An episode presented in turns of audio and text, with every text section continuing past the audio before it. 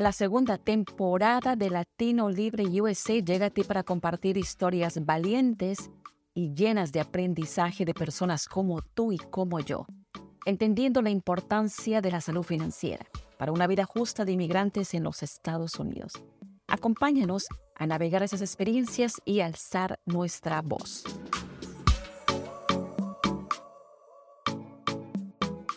Hola amigos, y otra vez en Latino Libre USA semana, pues tenemos a invitados que nos comparten historias fabulosas, un inmigrante como, como yo, que estamos haciendo patria en un país que no es nuestro país y en casos chicos que ya nacieron acá, que llegaron desde muy temprano y nos van a contar toda la historia. El día de hoy tengo a una joven, María Gordillo, ella nos acompaña desde Colorado. María, gracias por tu tiempo eh, de compartir con nosotros. De verdad, para nosotros es un honor tener a una joven como tú y cuéntanos, María, ¿hace cuánto tiempo tú vives en los Estados Unidos o naciste en los Estados Unidos? Cuéntanos un poco tu historia para que un inmigrante como tú podamos conocer más de quién es María Gordillo. Sí, muchas gracias, Jessica. yo, de hecho, nací en Guadalajara, Jalisco, México.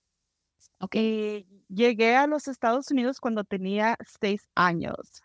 Y cuando yo llegué en ese entonces, la, era la única latina mexicana en mi clase.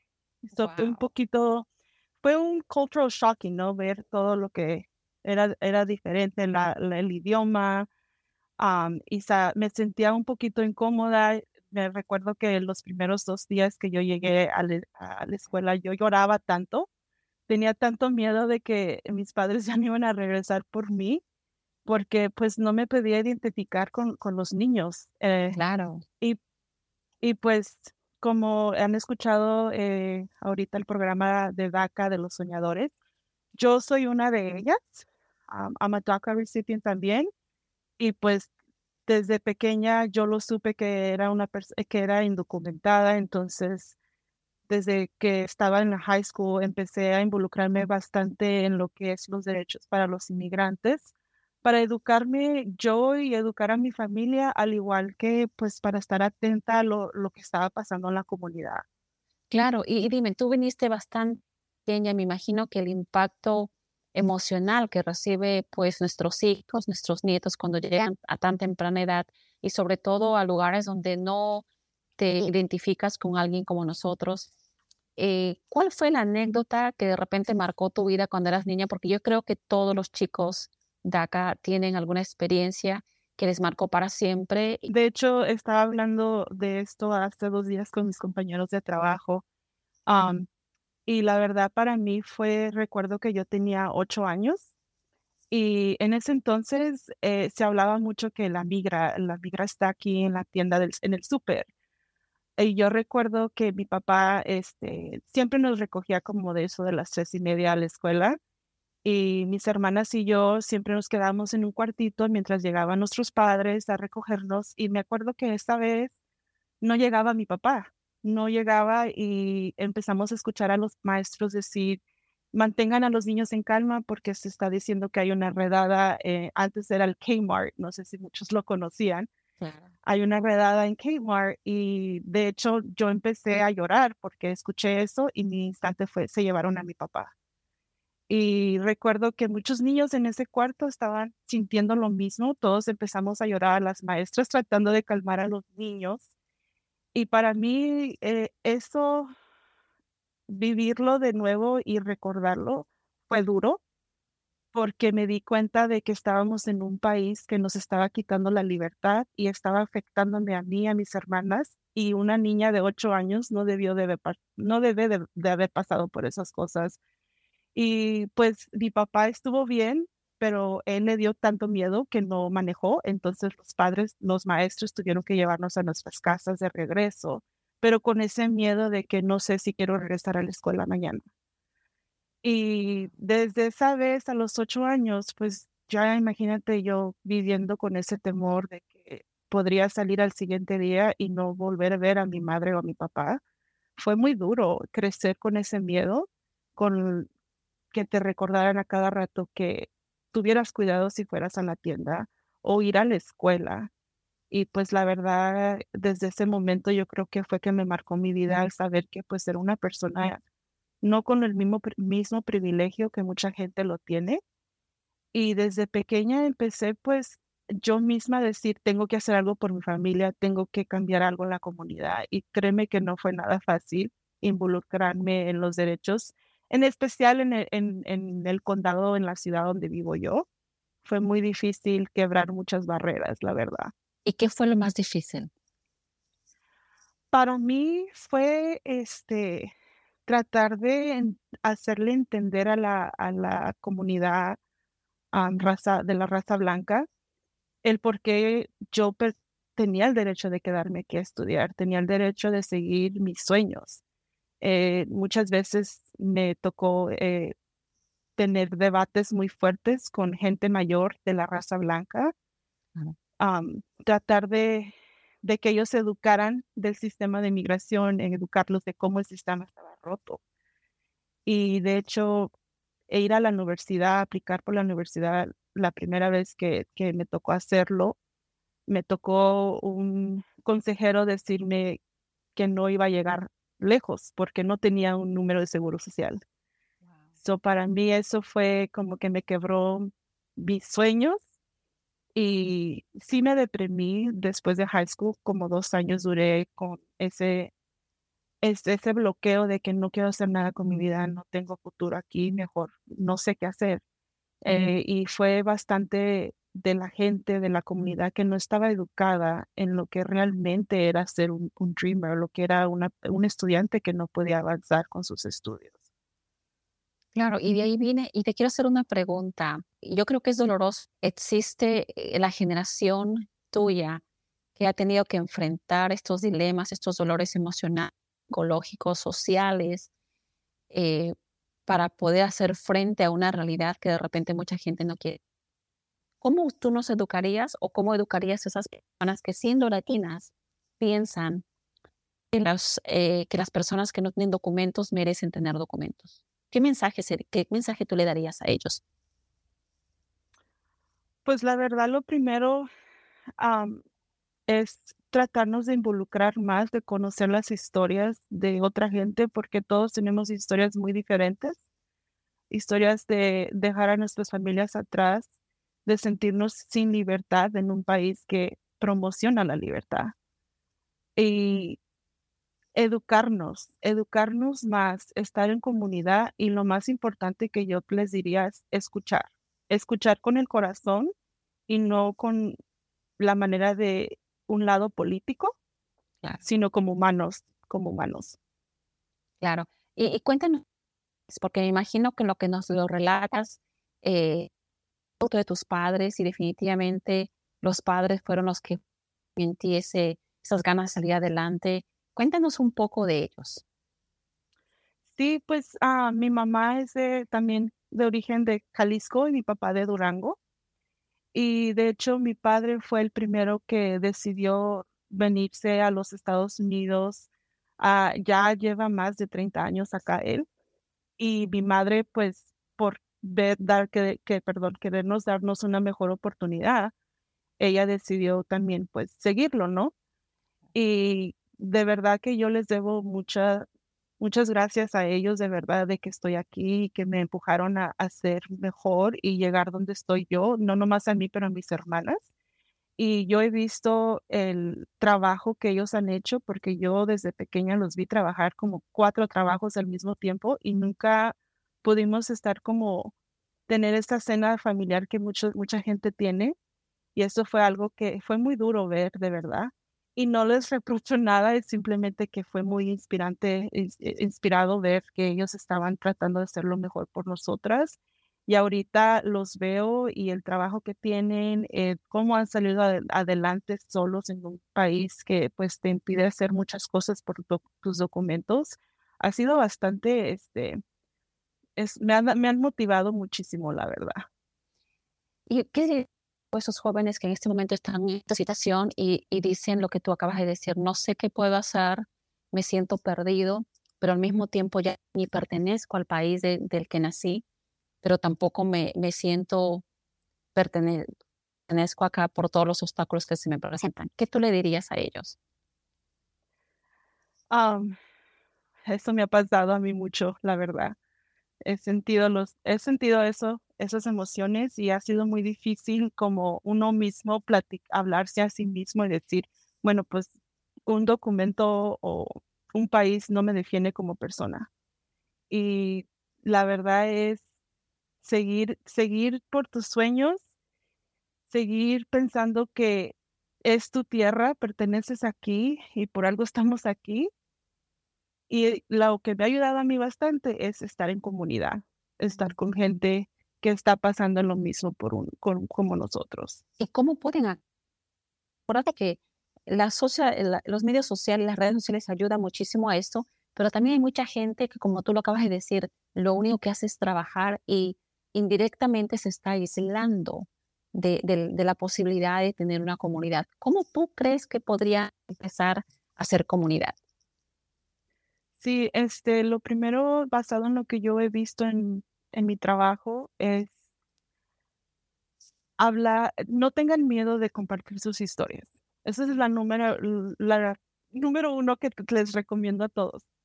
No tener miedo en compartir las historias. Cuando uno empieza a abrir más acerca de lo que han pasado, de sus problemas con el sistema de migración, motivas de alguna manera a otra persona a empezar a hablar de eso. So, empezar a compartir tu historia con la comunidad, con gente extraña, bueno, con, que, con quien se sientan con ustedes más estén en confianza ahí es donde empieza una comunidad. Cuando empezamos a hablar de estos problemas y también pues tener en mente de que no todos vamos a pensar lo mismo y tener respeto en lo que vamos a escuchar y crear un espacio, en especial crear un espacio donde la gente se sienta segura y pues puedan hablarlos en confianza. Es así como he visto a varios grupos de padres empezar una comunidad. Excelente. Y ahora, tú eres bastante joven, pero al mismo tiempo, como lo acabo de mencionar, te has involucrada desde muy joven en tratar de que tu voz se escuche. Entonces, tú llegas, cuéntanos cómo es que tú llegaste a la organización, el nombre de la organización y exactamente cómo ayuda esta organización a todos nuestros hermanos latinos e inmigrantes. Sí, de hecho, eh, en el 2017, cuando ah, el presidente, el Trump fue eh, elected, seleccionado para la presidencia, fue un golpe muy duro para la comunidad. Recuerdo que mucha gente tenía bastante miedo. Yo en ese entonces yo estaba diseñando ropa. Era una diseñadora de ropa y me acuerdo que yo hice una línea que se llamaba Sin Miedo y fue oh, inspirada en, lo que estaba pasando eh, en, ese entonces. Y esta línea la presenté en varios eventos aquí en Colorado y la gente se empezó a sentir como que las, alguien los estaba escuchando de alguna manera. De esa manera, mi línea y mis presentaciones llegaron a, pues, a lo que es gente como de importancia que estaban inspirados en lo que estaba enseñando, alzando mi voz sin miedo. Y me tocó renovar mi DACA en ese entonces y yo llegué aquí a la oficina con ah, pues la, abogada que trabaja aquí es mi abogada. Okay. Y, y, entonces yo le comenté qué estaba haciendo y todo esto y el coraje que tenía también yo, el miedo que sentía y le platiqué de mi, de mi línea y me dijo, ¿quieres venir a trabajar con nosotros porque te necesitamos para que puedas este, ser una voz? Y yo, claro que sí. Y entonces desde ahí, pues hasta el presente yo he estado aquí en esta oficina, que es el Centro Legal para los Inmigrantes del Condado um, de Boulder. Um, y esta organización ah, se enfoca en ayudar a lo que es la comunidad inmigrante que no puede pagar un, abogado privado.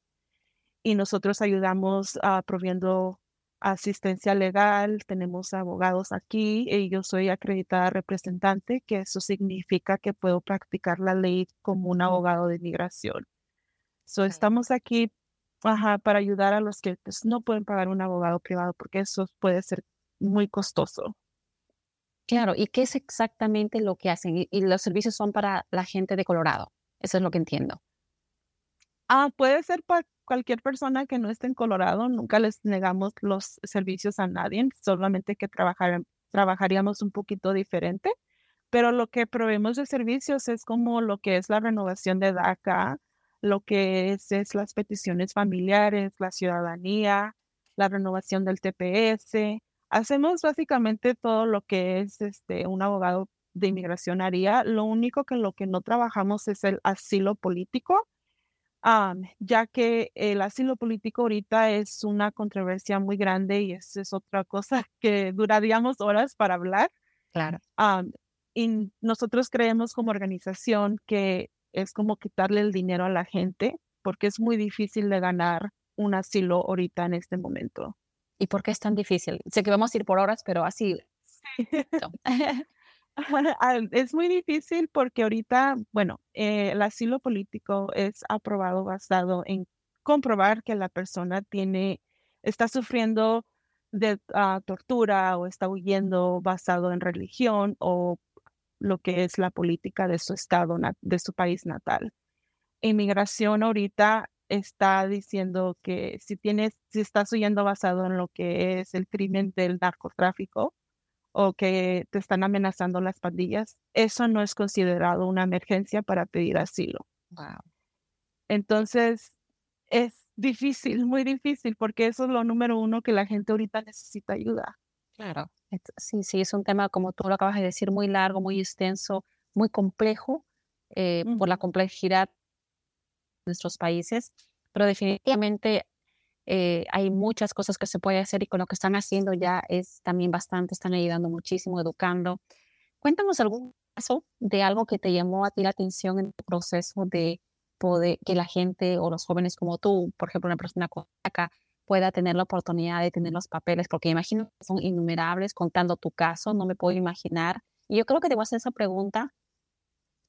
¿Dónde estabas tú eh, el presidente Obama pudo dar la oportunidad de que por fin pudieran tener eh, una legalización, entre comillas, para que ustedes puedan obtener trabajo y tener un número de social. ¿Dónde estabas tú, María, y qué es lo que tú pensaste? ¿Qué pasó por tu mente?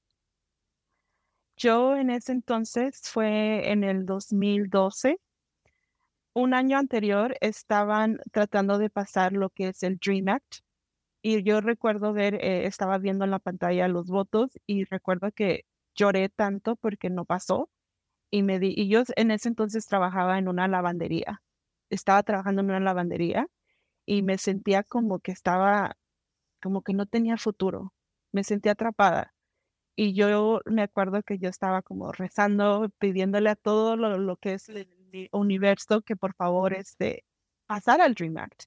Claro. Y no pasó y fue algo muy duro, pero en el 2012 me acuerdo que yo estaba trabajando en esta lavandería y recibí una llamada de mi mamá y me dijo, ella llorando, que eh, Obama acababa de introducir este programa y que era una muy buena oportunidad para nosotros poder seguir avanzando con nuestros estudios. Y ese momento fue muy, muy, em, no sé cómo explicarlo, muy emocionante, muy emotivo, muy emotivo, claro. Sí. Muy emotivo. Sí, vivirlo con mi mamá, tener ese momento de sentirme liberada y por fin dije, wow, voy a tener un número de seguro social para poder tener un trabajo mejor y tener una licencia. Y desde ese entonces te puedo decir, asegurar que mi vida ha cambiado bastante y por eso estoy aquí, donde estoy. Claro, ¿qué tanto ha cambiado, Para que la gente se dé cuenta el impacto que tiene el que la gente tenga sus documentos y que ya se logre que la, cantidad de gente y millones de inmigrantes que por años están esperando puedan ser partícipes de un derecho básico como es tener un... ¿Cómo cambió tu vida? Ha cambiado bastante en el término de que ya por fin lo más importante para mí fue que perdí el miedo, perdí mucho miedo y he podido tener un trabajo mucho mejor de lo que tenía, o sea, de la lavandería a estar aquí. Fue, eh, me ha ayudado bastante este permiso y también poder tener una licencia y aparte de eso tener una tarjeta de crédito, a hacer tu crédito, de poder comprar casa, de poderte comprar tu carro y ayudar a tus padres eso la verdad es algo que es un privilegio pequeño, porque digo pequeño, porque claro que nos hace falta una amnistía para toda la gente. Entonces, sí, sí, la verdad que estos programas han ayudado a mucha gente a poder salir adelante y poder darle ese futuro a sus hijos y también dárselo a, los, a nuestros padres, la verdad. Excelente. Y bueno, yo te quiero, pregunta que sé que, que siempre todos nuestros oyentes eh, también lo comentan es, ¿qué sueño tiene María Gordillo? Ahorita mi sueño más grande es poder tener como otro programa que pueda ayudar o una amnistía que pueda ayudar a esos jóvenes que no pudieron calificar para DACA, que ahorita están saliendo de high school y yo los veo a ellos y yo me veo a mí cuando yo tenía esa edad y es muy duro. Y mi sueño ahorita, la verdad es que se logre algo por ellos y por nosotros. Así es. María, cuéntanos el nombre de la organización en Colorado, cómo lo podemos ubicar en Facebook, cómo uno se puede hacer voluntario y cómo uno puede apoyar si no está en Colorado. Sí, so, eh, nosotros estamos, bueno, se llama The Immigrant Legal Center of Boulder County. Um, en inglés, el Centro Ilegal, Legal um, para los Inmigrantes del Condado de Boulder. Así estamos en, en Facebook. Y si alguien quisiera pues ayudarnos o este, asistir en alguna manera, lo pueden hacer mandándonos un mensaje a nuestro correo electrónico o lo pueden hacer este, llamando a la oficina. Pero ahorita como la organización corre también es por donaciones eh, basado en eso, somos un non-profit. So sí, este, nos ayudaría bastante en las donaciones para seguir ayudando a la gente que no, este, no tiene acceso a, estas, a estos servicios. Perfecto, María, muchísimas gracias. Entonces, el día de hoy hemos aprendido no perder y el poder de la comunidad. Eh, nos acompañó María Gordillo desde Colorado. María, muchísimas gracias por tu tiempo. Eh, un saludo inmenso y respeto para tus padres, que realmente nos han entregado a toda una comunidad, una persona como tú que sigue peleando y me imagino va a seguir peleando. Vamos a tener más que escuchar de parte tuya, María. Con nosotros ha sido un gusto. Latino Libre USA, tu despedida, María. Muchas gracias, Jessica, por crear este espacio para la comunidad y espero de verdad que se inspiren en algo y no perdan la fe de que pues algo bueno pase en el futuro para toda la, la comunidad inmigrante. Perfecto, María. Gracias por tu tiempo. Chao, María. Bye bye, gracias. Adiós. Gracias por escucharnos. Te invito a apoyar este podcast suscribiéndote y compartiéndolo con más personas. Para enterarte de nuevos episodios, síguenos en Facebook e Instagram como Hispanic Solutions Group, donde también te ayudamos a construir y reparar tu crédito en los Estados Unidos porque una comunidad informada es una comunidad fortalecida.